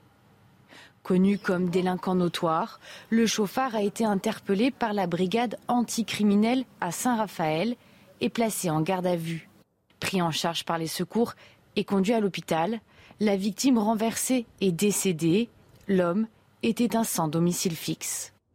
Alors pourquoi ce sujet? Maître, parfois certains disent oui, il y a un refus d'obtempérer toutes les 20 minutes. Écoutez, c'est pas si grave. Parfois on n'a pas le permis sous la main ni l'assurance et puis il y a des refus d'obtempérer. On passe au-dessus de, de l'autorité. bon, les conséquences sont là. C'est des drames bien souvent pour cet homme, pour sa famille évidemment. Bien sûr. Il y a 26 000, pour vous donner un chiffre exact, il y a 26 000 refus d'obtempérer sur l'année 2021. Oui, exactement. C'est énorme. Et d'ailleurs, je fais une petite parenthèse, mais parce qu'on parlait euh, des réactions des policiers, euh, il y a seulement 200 ou 201 euh, cas dans lesquels les policiers utilisent leur arme pour ce refus d'obtempérer. Donc ça fait écho aussi à, d'autres affaires. Là, c'est quelque chose de différent, mais on aboutit ici évidemment sur un drame, sur un profil en plus de, semble-t-il, quelqu'un qui avait déjà été, été condamné, qui était connu de la police. Alors moi, ce qui m'intéresserait de savoir, c'est quel âge a cette personne, parce que souvent on a des profils de plus en plus jeunes euh, et qui malgré tout euh, ont un, un pédigré. Euh, je vais pas dire pénitentiaire, parce que parfois ils ne passent même pas par les prisons, mais en tout cas un pédigré judiciaire qui est assez impressionnant. Donc ici, encore une fois, il faut regarder là pour, pour ce cas particulier, mais c'est clair qu'on sait que de manière générale, il faut une réponse pénale beaucoup plus forte, beaucoup plus musclée. Quand on entend, évidemment, on va tous dire euh, intolérable, on va dire inacceptable. Parfois, il peut y avoir des déclarations martiales des responsables, quels qu'ils soient, Ludovic Mendes. Mais est-ce que ce ne sont pas les conséquences vraiment et c'est pas une volonté de tout euh, englober, mais d'une autorité qui est bafouée. On dit, écoutez, refus d'obtempérer. Moi, je l'ai entendu parfois. C'est pas si grave. Parfois, on dit, écoutez, il y en a, il y en a un toutes les 20 minutes en France. Rendez-vous compte. Mais quand on aboutit à cela, est-ce que c'est pas, ce sont ces entre guillemets, c'est pas, il n'y a pas de petite délinquance, mais ces actes-là qui font aujourd'hui, ben, qui sont euh, enquistés dans notre pays. Alors tout d'abord, mes mots vont aller à, la famille euh, de la victime, hein, qu'il faut soutenir euh, aujourd'hui, puisque encore malheureusement une personne qui est décédée pour un refus d'obtempérer. Derrière, voir s'il n'y a pas une consommation d'alcool, de drogue ou alors non présentation du permis de conduire, c'est le cumul. Je rappelle que la majorité des refus d'obtempérer, c'est des refus de souffler dans le ballon sur les chiffres qu'on donne, euh, c'est surtout cette, cette logique-là. C'est pas simplement les personnes qui ne s'arrêtent pas. C'est aussi parce qu'ils ne veulent pas souffler dans leur ballon. Et là, c'est aussi le père de famille, et j'allais dire bien sous tout rapport. C'est pas simplement sur un refus d'autorité. C'est juste qu'aujourd'hui, je pense qu'on ne contrôle plus assez en amont les véhicules. C'est-à-dire que sur les défauts d'assurance, les défauts de, de permis, il y avait des choses qui avaient été mises en place, surtout en région parisienne, avec des caméras qui filmer les, plaques, euh, les plaques d'immatriculation qui permettaient de limiter justement ce, genre de choses et qu'on puisse derrière répondre à nouveau. Moi, j'ai pas mon permis, je m'arrête. Le policier me dit, je descends, j'arrête, j'obéis. Ce qu'il me dit, non mais ce que on n'a pas le permis, on, on, roule pas. Non mais d'accord, mais imaginons qu'on l'oublie et on se fait attraper, etc. Où il y a un verre. c'est autre chose. Là, c'est des personnes qui l'ont pas du tout. Vous ne croyez pas que c'est quand même consubstantiel d'un certain comportement il y aura toujours une minorité de, Français qui auront ce genre de comportement. Et c'est pour ça qu'on a des personnes dans nos prisons. C'est pour ça que nos avocats ont beaucoup de travail. C'est pour ça que nos juges ont beaucoup de travail aussi. Est-ce que vous êtes sûr qu'on a autant de gens en prison avec des, après des refus d'obtempérer? Est-ce que les sanctions sont à la hauteur Là, il a tué euh? quelqu'un. Donc là, je pense que quoi qu'il arrive, c'est la perpète. Euh, parce qu'il a refus d'obtempérer et en plus il a tué quelqu'un. Donc il euh, faudra vérifier. non, mais faudra vérifier. laissons aux juges et aux avocats de faire leur travail. Laissons les policiers apporter les réponses d'un point de vue judiciaire sur la première partie de l'enquête. On doit tous être d'accord sur le fait que quand un agent de police demande de s'arrêter, on doit s'arrêter. Quand il demande de présenter les papiers ou de souffler ou quoi que ce soit, si on a joué, on était en illégalité, il faut assumer les conséquences oui, Sauf que quand dans le débat public on dit que la police tue, eh bien, euh, ben, certains ne vont pas s'arrêter, tout simplement, et encore plus. c'est les amis de Philippe Doucet. Oui, c'est pas euh, totalement mes amis. Je rappelle que j'étais contre cet accord. Euh, mais au-delà de ça, je pense qu'effectivement, dans ce que évoque Ludovic Mendes, la question de l'alcoolémie moi, à un moment donné, il y a des pays où euh, si vous soufflez euh, avant, non, mais enfin, le refus d'obtempérer, quand, euh, enfin, ça serait intéressant d'analyser. Il y a ceux euh, qui n'ont pas le permis, c'est une chose. Il y a ceux qui ont peur quand on, on a un taux d'alcoolémie important, on a son retrait de permis. Et donc, en fait, la tentation de, de la fuite pour éviter le retrait de permis, mais euh, y compris parce que le niveau d'alcoolémie euh, fait que bah, c'est retrait immédiat et, du permis et retrait du véhicule aussi, hein, donc euh, immédiatement. Eh, mais on joue. donc, du coup, avait été examiné le fait, par exemple, de, que les voitures ne puissent démarrer que quand vous ayez soufflé dans le, enfin, dans, le, ballon. Au lieu de travailler sur les voitures, est-ce qu'on ne devrait pas travailler sur la délinquance? Non, mais c'est travailler sur la délinquance. Je Parce que travailler, bien hein, sur, les voitures. C'est-à-dire qu'à un moment donné, je veux dire, vous êtes alcoolisé, vous pouvez pas démarrer votre voiture. Vous voyez? Parce que là, si la personne, ça serait intéressant, on va, de toute façon, on va avoir la suite de l'enquête et c'est très La bien personne a un CV long comme le bras. Voilà, non, mais il a un CV long comme le bras sur, sur quoi? Sur des refus de tempérer, sur du Oh, trafic d'alcool. Pas pour avoir aidé une vieille personne à traverser un. Je me doute bien, sur du trafic de cannabis. Voilà, c'est sur quel type de délinquance il est, euh, il est, il est connu sur les services de police. Vous savez, Donc, euh, Anna Arendt estimait que nos sociétés, en sacrifiant le passé, les valeurs, l'autorité qui est aujourd'hui dévoyée, ça a entraîné les pertes. Je pense qu'il y a une demande d'autorité toujours- très importante dans la société. Il y a une demande d'autorité très importante parce que dire, les gens ont envie de vivre dans un cadre. Parce que le cadre est quelque chose qui d'abord rassure, qui pose des règles de vie communes. Qui Parce que si on n'a pas de cadre, eh ben, c'est, c'est euh, la jungle, ça devient la jungle. La société, c'est le fait qu'on ait des règles qui nous permettent aux uns et aux autres de vivre librement euh, en respectant l'autre. S'il n'y a plus de règles, il n'y a plus de liberté quelque part. hein. Jean-Loup Donc, Bonamy, euh, une réaction sur... Je voulais vraiment, je tenais à ce qu'on diffuse ce sujet en particulier. On parle souvent des refus d'obtempérer, c'est vrai, avec les policiers, et on peut voir aussi les conséquences dramatiques pour les citoyens, pour euh, tout autre aussi des citoyen, voitures pour super puissantes. non J'ai l'impression que là, c'est des espèces de... Jean-Loup Bonamy. Non, je pense que ça a toujours, euh, ça a toujours existé, mais ce qui devrait nous alerter, c'est l'augmentation statistique qu'on constate de ce nombre de, de- de refus d'obtempérer et qui, elle, est indéniable. Et c'est simplement l'un des aspects, l'un des innombrables aspects de euh, la crise de l'autorité et du délitement de l'autorité. Vous disiez qu'il y a une demande d'autorité. Bah oui, justement, il y a une demande parce qu'il y a une crise d'autorité et un manque d'autorité. Et ça se traduit euh, surtout. euh, Alors, ça commence dès, dès l'éducation, mais euh, on voit bien la crise de l'autorité à l'école, par exemple, et la remise en cause de toutes les figures d'autorité. Mais ça va jusqu'à des choses beaucoup plus concrètes. Par exemple, euh, justement, vous avez fait déjà 10 refus d'obtempérer. Euh, en fait, avant d'être jugé, il faut des mois et des mois et des mois. Euh, les peines ne sont pas appliquées. Or, on sait, et pour le coup, c'est démontré et par les psychiatres et par l'expérience, que plus que des peines longues, il faut des peines qui soient immédiatement appliquées. Et par exemple, les Pays-Bas qui ont fait un énorme euh, investissement, qui ont construit des places de prison, même maintenant, ils louent leurs places de prison à des États euh, étrangers. Et ben, aux Pays-Bas, ça a eu des résultats spectaculaires, et notamment sur les refus d'obtempérer. C'est des peines courtes, mais euh, certaines et immédiatement Courte, exécutées. rapproché dans le temps Voilà. par rapport à l'infraction. Exactement. bon, c'est ce que Et là, là pour le pouvoir- coup, c'est. Parce que si même on vous, vous, fait, vous faites votre peine psychologiquement, Absolument. C'est Vous très n'êtes pas dur. d'accord? Si, si, non, je suis Ah bon? d'accord. Psychologiquement, on sait si par exemple euh, vous faites un refus d'obtempérer, et bon, euh, après vous êtes arrêté, vous vous sentez mal, vous culpabilisez un peu, mais si vous ne purgez votre peine que deux ans plus tard, on sait que psychologiquement, l'esprit humain ne peut plus faire le lien euh, véritable au plus profond de lui-même entre la faute et la peine. Donc des peines peut-être courtes, mais rapprochées, certaines, euh, immédiatement exécutées. Psychologie, justice, école. Bon, voilà. un Et cocktail. par exemple, voilà, aux Pays-Bas, ça a été euh, spectaculaire.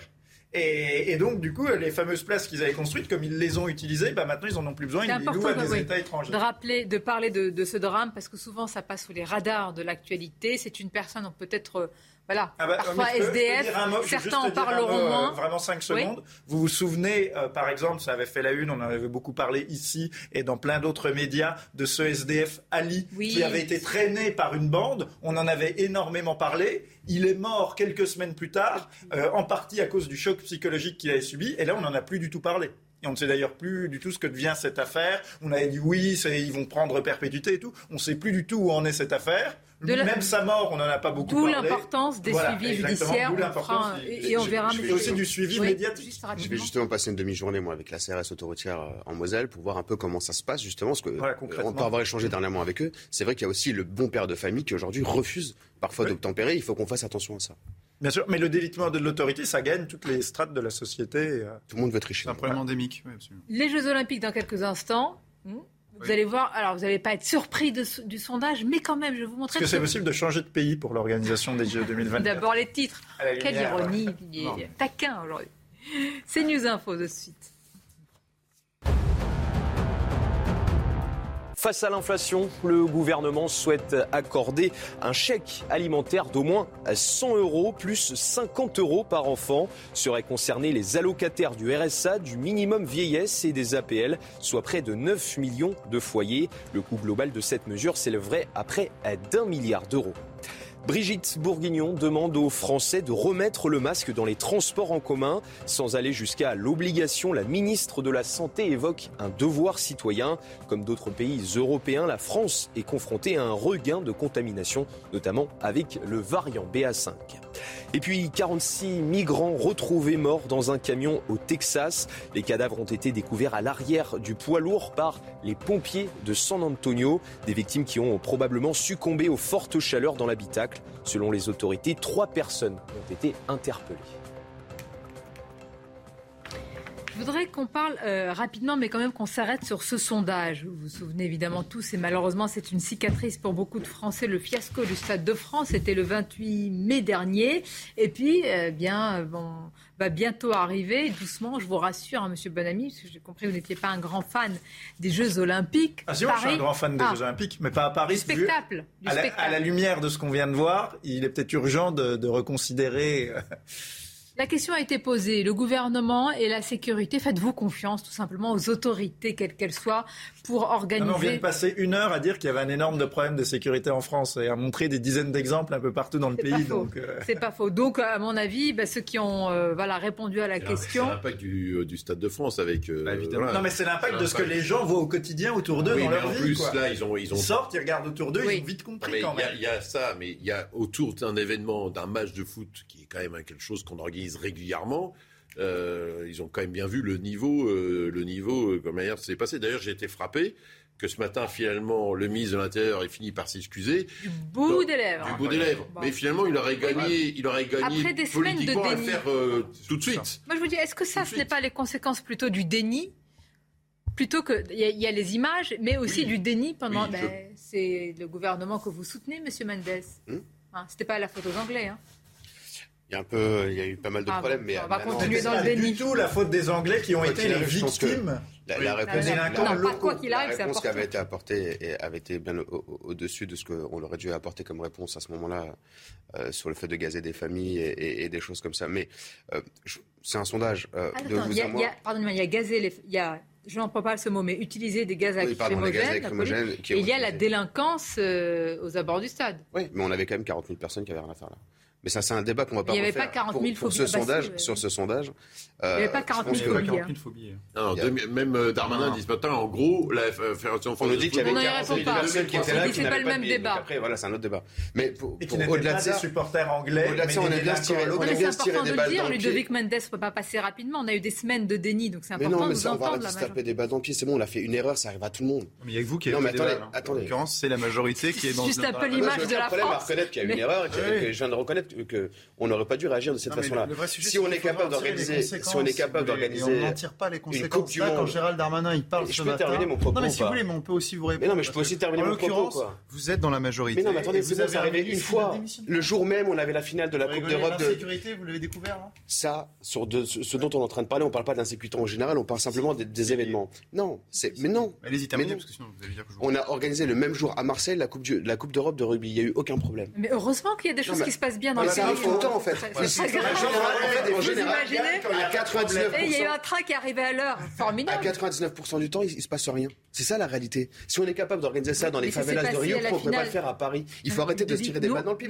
On n'a pas envie que ce soit fait pour notre pays, on n'a pas envie de noircir le tableau. On se dit pourquoi des semaines de déni il y a un couac, c'est le Stade de France là sur la finale de Ligue des Champions. Sinon, à chaque fois dans notre pays, ça s'est toujours bien passé. Et on a accueilli des événements mondiaux tout le temps, tout le temps, tout le temps. Donc oui, moi je, pense qu'il va pas se passer, il va pas y avoir de problème. Tout va bien se passer, tout va être bien organisé. Madame la Marquise. C'est la méthode mais c'est mais c'est pas la méthode quoi, c'est la réalité.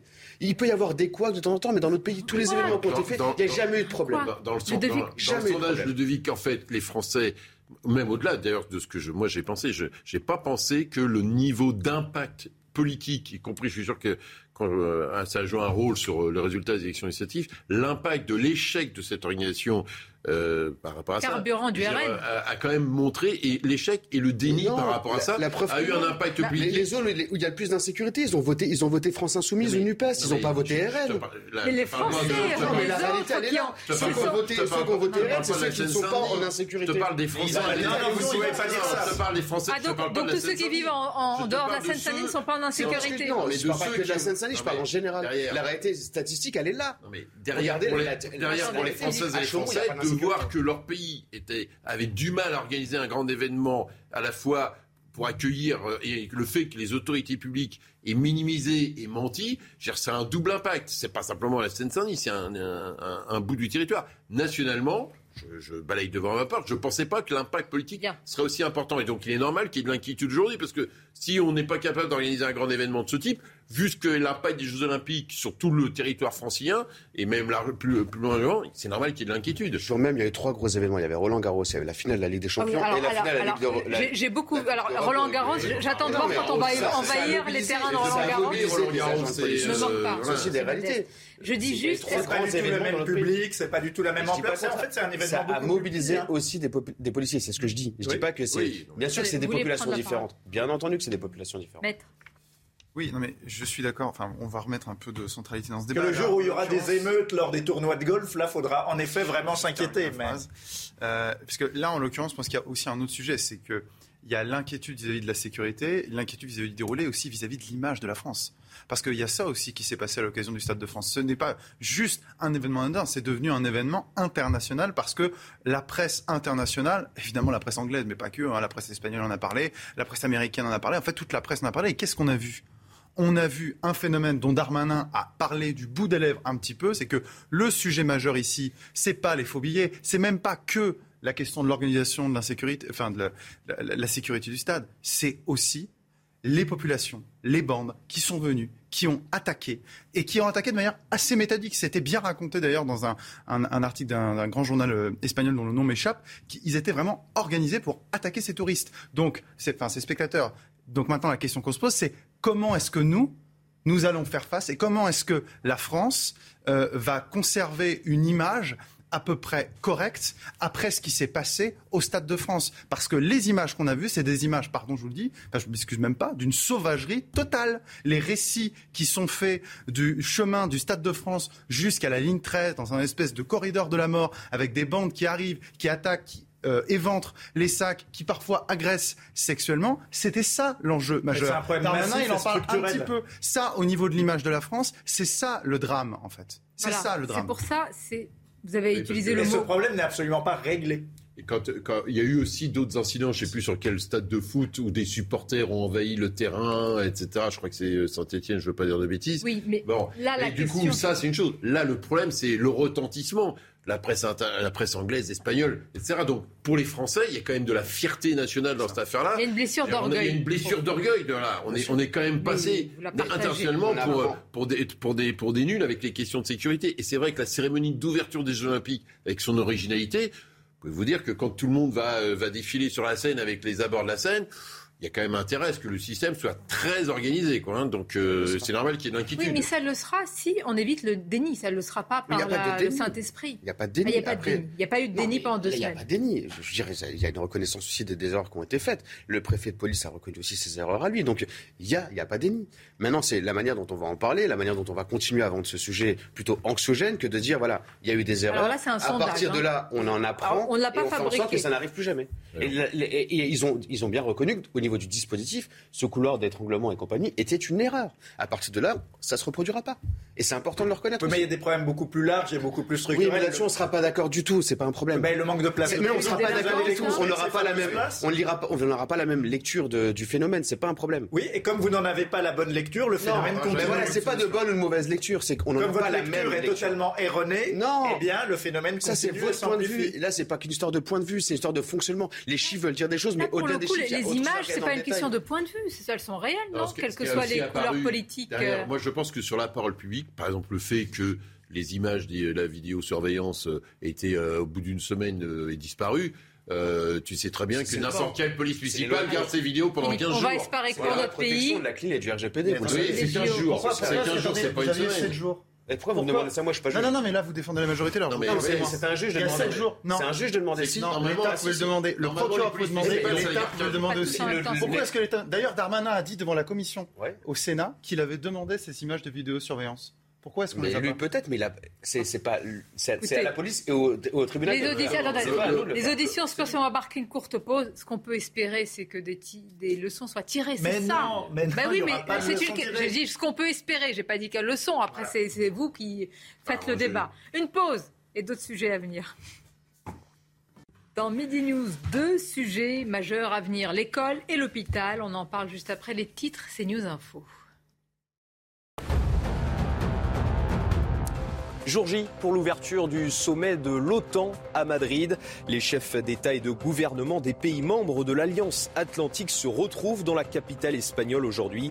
La guerre en Ukraine et les derniers bombardements russes seront au cœur des discussions. Le moral des ménages en baisse au mois de juin. Selon l'INSEE, l'indicateur qui synthétise la confiance des ménages perd 3 points sur un mois. Les ménages sont pessimistes sur leur situation financière et l'évolution euh, du niveau de vie.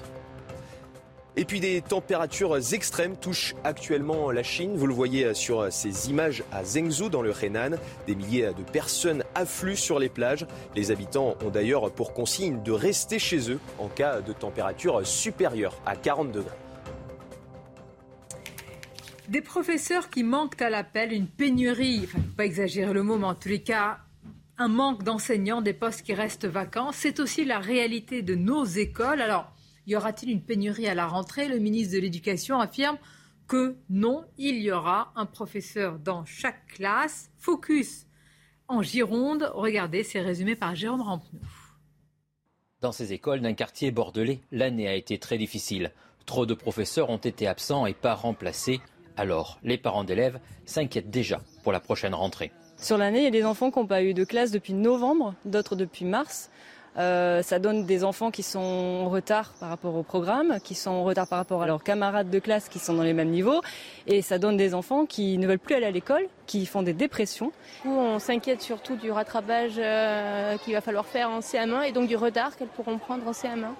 Les parents ne peuvent pas se résigner à ce manque de moyens dans l'éducation nationale. On ne peut pas sacrifier leur enseignement, on ne peut pas sacrifier leur éducation. Il faut trouver du budget, il faut embaucher, il faut enfin euh, titulariser. Pour les syndicats, la situation n'est pas isolée. Beaucoup d'établissements en Gironde ont souffert d'un manque de professeurs et de remplaçants. Il y aurait des solutions, hein, faire appel euh, euh, aux listes complémentaires, euh, faire appel à des, des entrants dans le département, euh, mais tout ça c'est pas budgétisé en fait. C'est ce qu'on demande, c'est un vrai plan d'urgence pour pouvoir connaître une année euh, normale. Une manifestation est organisée ce mercredi après-midi devant l'inspection académique pour réclamer des postes d'enseignants et des remplaçants supplémentaires dès la rentrée prochaine. Bon, monsieur le professeur. Oui. Bon, c'est pas votre cas. Il n'y a pas de en philo pour les. Bah, moi, je suis là, en tout cas. Ouais, bah, oui, ben, vous n'êtes donc pas en classe. Ah ça, non, mais c'est les jours où j'ai cours, je suis devant mes élèves. Ah non, mais je sais bien. C'est pour ça que je vous remercie de votre Les présence que je là. hein. Non, mais souvent, je vois que ce sont parfois. Là, j'ai, on, on a été étonné quand même. Une absence depuis novembre. Oui, bah, c'est pas nouveau. Euh, Il y, a- y des matières où, alors, euh, où moi je connaissais des élèves dans un, dans un autre établissement euh, qui n'avaient pas eu de cours de. C'était dans un établissement parisien, en terminale, à l'époque où il y avait encore des terminales S, terminale scientifique, pas de prof de maths pendant 4 ou 5 mois. À Paris. Moi, je Donc, dis ça, ouais, ça n'arriverait pas à l'école alsacienne. ça. ça n'arriverait pas à l'école alsacienne. Mais euh, vous voyez euh, que euh, déjà c'est un phénomène global qui ne touche pas que la, qui ne touche pas que l'école. Je voyais ce matin, il y a une pénurie aussi des maîtres nageurs sauveteurs hein, sur les plages cet été. Pour emmener les enfants à l'école, on est en train de, de chercher 8000 chauffeurs de bus. Donc globalement, ce phénomène, dans un pays où il y a pourtant 6 millions de chômeurs, il y a quand même quelque chose d'un peu étrange. On a l'impression qu'il y a une pénurie dans euh, énormément de corps de métier. Ça, c'est le, le premier problème. Le deuxième problème, c'est que euh, c'est un métier qui est quand même euh, globalement assez mal payé et où les, les jeunes professeurs, notamment en collège, ce n'est pas mon cas, mais en collège, vont faire leurs premières armes dans des établissements extrêmement difficiles. Donc, être mal payé pour euh, se prendre euh, une chaise euh, sur le coin de la figure et se faire insulter, c'est pas forcément le meilleur calcul. C'est ça le problème. Vous savez très bien que si vous êtes prof de maths, de français, d'anglais, vous allez vous retrouver dans un établissement extrêmement difficile, où d'ailleurs la plupart des élèves sont très sympathiques, mais où il y a une minorité violente qui est suffisante pour tout perturber et vous pourrir la vie. Et ces enseignants savent que globalement, ils ne seront pas soutenus par le système. Donc c'est sûr que pour des jeunes jeune prof, alors moi j'ai pas à me plaindre parce que j'ai que des lycéens, mais enseigner en collège, c'est devenu potentiellement cauchemardesque. Voilà, et pour être très mal payé. je pense qu'on a fait un choix malheureusement depuis longtemps, c'est que euh, aujourd'hui, euh, en gros, faut être bac plus 5 pour être euh, professeur, hein, pour avoir son CAPES, ou même pour être professeur des écoles. J'ai vu que même pour être CPE dans un lycée, maintenant c'est bac plus 5. Donc le niveau d'études n'a cessé euh, d'augmenter, d'augmenter, et le niveau de la rémunération n'a pas suivi. Donc aujourd'hui, vous avez un niveau, vous êtes bac plus 5, vous avez un master de maths par exemple, bah, dire, les entreprises privées vont vous payer beaucoup plus que euh, les 1900 euh, euros d'un salaire d'un prof euh, débutant. Donc les gens, ils font un arbitrage. Donc on dit, les profs, ils ont les vacances. Mais il y a un moment donné, les gens, ils ont un problème ah de pouvoir d'achat avant d'avoir des questions de vacances. Et donc quand vous êtes bac plus 5... c'est un problème, c'est l'obsession française pour les diplômes. On n'a pas cessé d'augmenter mais les, on peut aussi, comme dans d'autres pays en Europe, se mettre à avoir un, niveau. de rémunération qui est lié au niveau de diplôme qu'on exige. donc aujourd'hui... Les professeurs sont bien mieux payés en Italie, par exemple. Pardon les professeurs sont bien mieux Voilà, donc aujourd'hui, toutes les matières scientifiques, vous êtes prof de maths, vous, êtes, enfin, vous avez un niveau bac plus 5 en maths, en physique, il va dire la personne où il est totalement amoureux de l'éducation, il va rentrer. Autrement, dans n'importe quelle entreprise, il va être beaucoup, beaucoup mieux payé. Voilà, donc, euh, et sur la durée, et sur aussi, il y a le salaire d'entrée, il y a l'évolution professionnelle et l'évolution. Euh, vous savez euh, comment ça se passe quand il y a un professeur qui manque là depuis des mois? Souvent, ce sont des associations de parents d'élèves qui vont une sorte de chasse aux professeurs pour le remplacer, qui vraiment sur les réseaux sociaux partout et qui vont aller solliciter soit des professeurs euh, retraités, soit des, des étudiants aussi. Et qui parfois c'est le système. sur, sur la question d'absentisme, vous avez par exemple les congés maternité qui ne sont pas intégrés dans le dispositif de remplacement. Et donc du coup, bah oui, quand un prof il est absent six mois, non mais les, nos, euh, nos téléspectateurs peuvent se dire pourquoi un prof est absent six mois? voilà, vous pouvez avoir, vous avez un certain nombre de congés maternité. Mais j'ai retenu la euh, déclaration euh, du ministre de l'Éducation nationale. C'est pour ça que je disais un peu l'école alsacienne. Mais pardonnez-moi, je parle. Oui, il faut parler des enfants en nom du ministre de l'Éducation, mais il a dit il n'y aura pas un professeur manquant dans une classe. Je me rappelle, il n'y aura pas un SDF dans la rue euh, C'est des promesses, non, mais c'est des promesses nobles, mais difficiles à tenir, reconnaissons-le. il a intérêt à la tenir, la promesse. On a des difficultés, c'est qu'au-delà du master, on a beaucoup de, beaucoup de personnes aussi qui n'arrivent pas à passer les, concours de CAPES.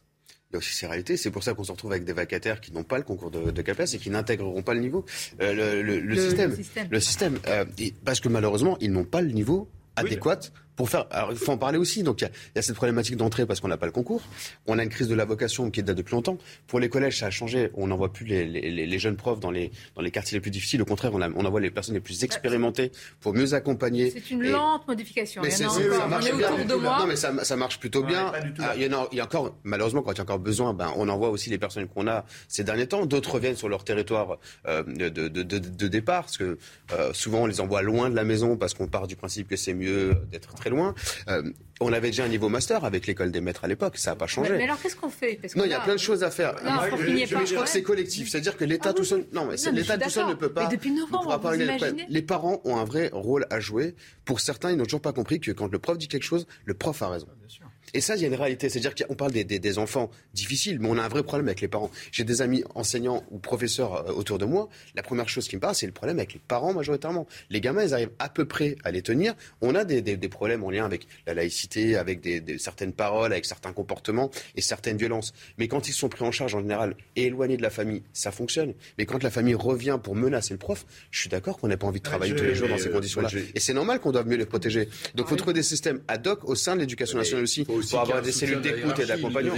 Et c'est pour ça que je parle de système ad hoc faut qu'il y ait un vrai soutien. Moi, j'ai vu. Parce que mais il n'y a pas de hiérarchie dans l'éducation nationale. Oui, mais d'accord, mais la hiérarchie. Ah, bah, demander à n'importe quel enseignant vous dira qu'il n'y a pas de hiérarchie dans l'éducation nationale. Oui, mais à un moment donné, euh, quand tu as un inspecteur d'académie qui demande à un directeur d'école, comme j'ai eu l'occasion de dire, de s'excuser auprès de parents, mais je veux dire, son autorité est carbonisée pour l'année. Pour pas faire de vagues, pour pas créer de problèmes. Oui, mais à un moment donné, voilà. Donc, ça dépend des histoires après. Aujourd'hui, après, ça dépend des histoires. Mais globalement, il faut protéger les enfants sont dans l'école privée, personne rigole. Hein. Non, mais bien sûr. Tout le monde suit les directives parce que autrement, les gens se faire sortir.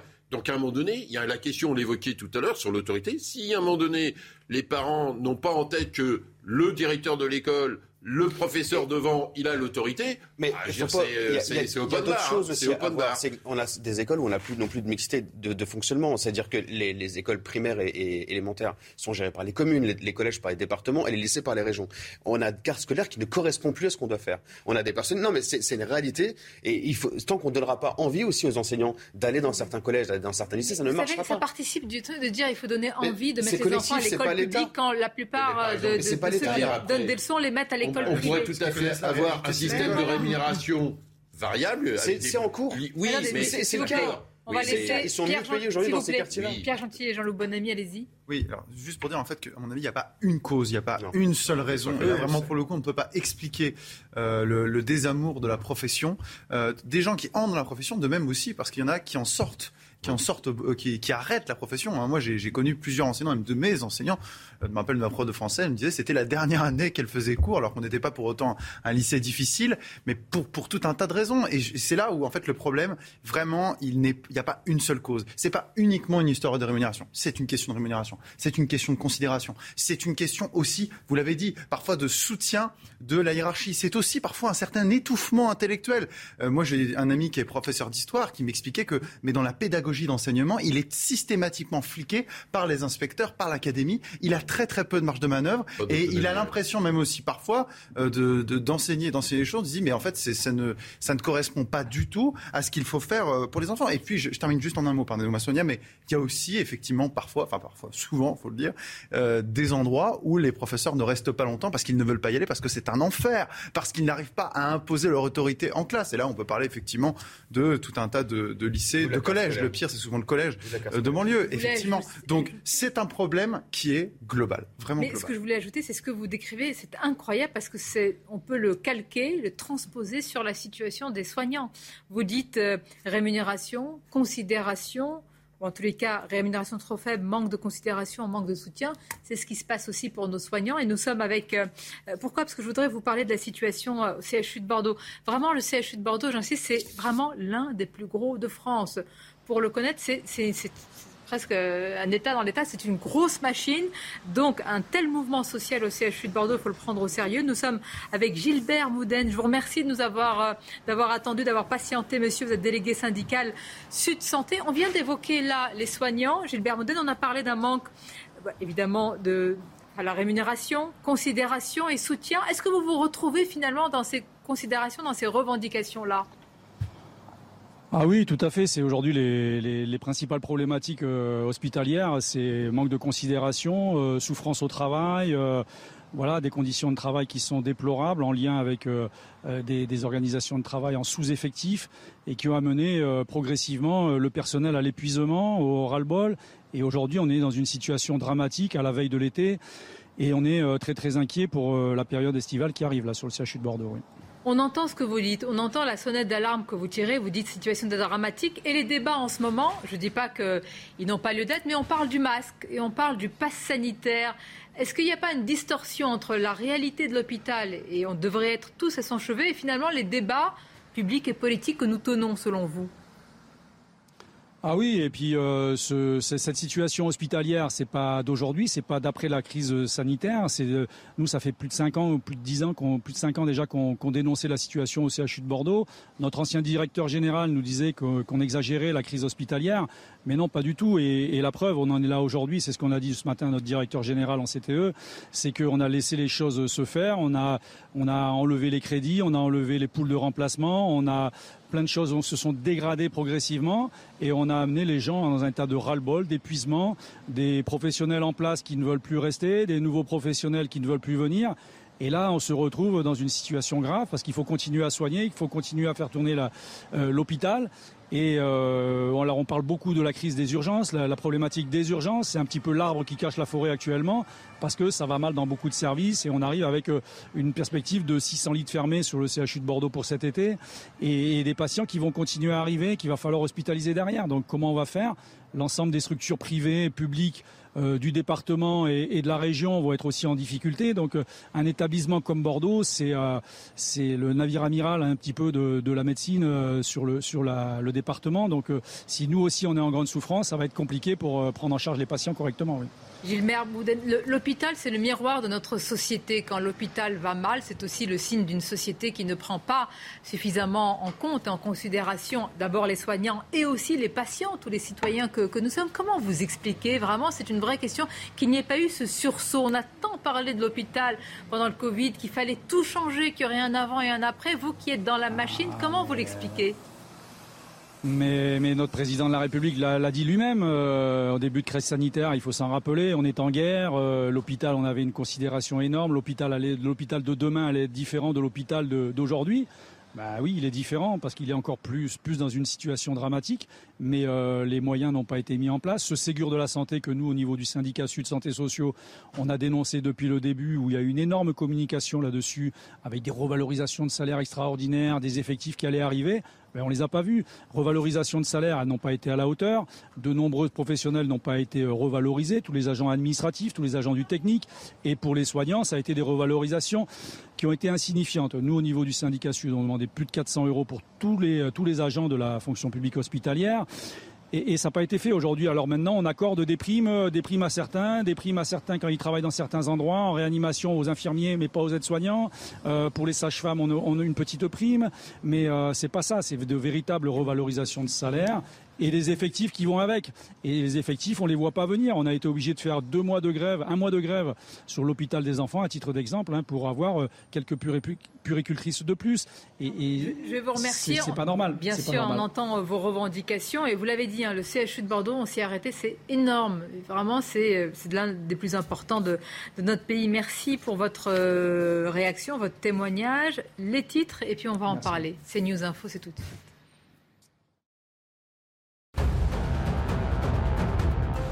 Clap de fin pour le sommet du G7. depuis dimanche, les chefs d'État et de gouvernement étaient réunis en Bavière pour évoquer notamment la guerre en Ukraine. Aujourd'hui, Emmanuel Macron assure que les sanctions envers la Russie seront maintenues aussi longtemps que nécessaire. Le salaire des fonctionnaires augmentera le 1er juillet de 3,5%. L'annonce a été faite par Stanislas Guérini, ministre de la Transformation euh, publique. Il s'agit de la plus forte hausse en pourcentage depuis 37 euh, ans. Et puis le Japon touché par des températures records.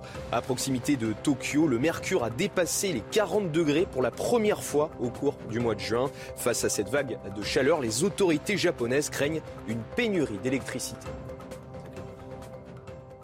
Je faisais le lien entre école, hôpital, etc. Quelles que soient les revendications, moi je ne veux pas rentrer dans un débat syndical ou politique, c'est vrai, c'est...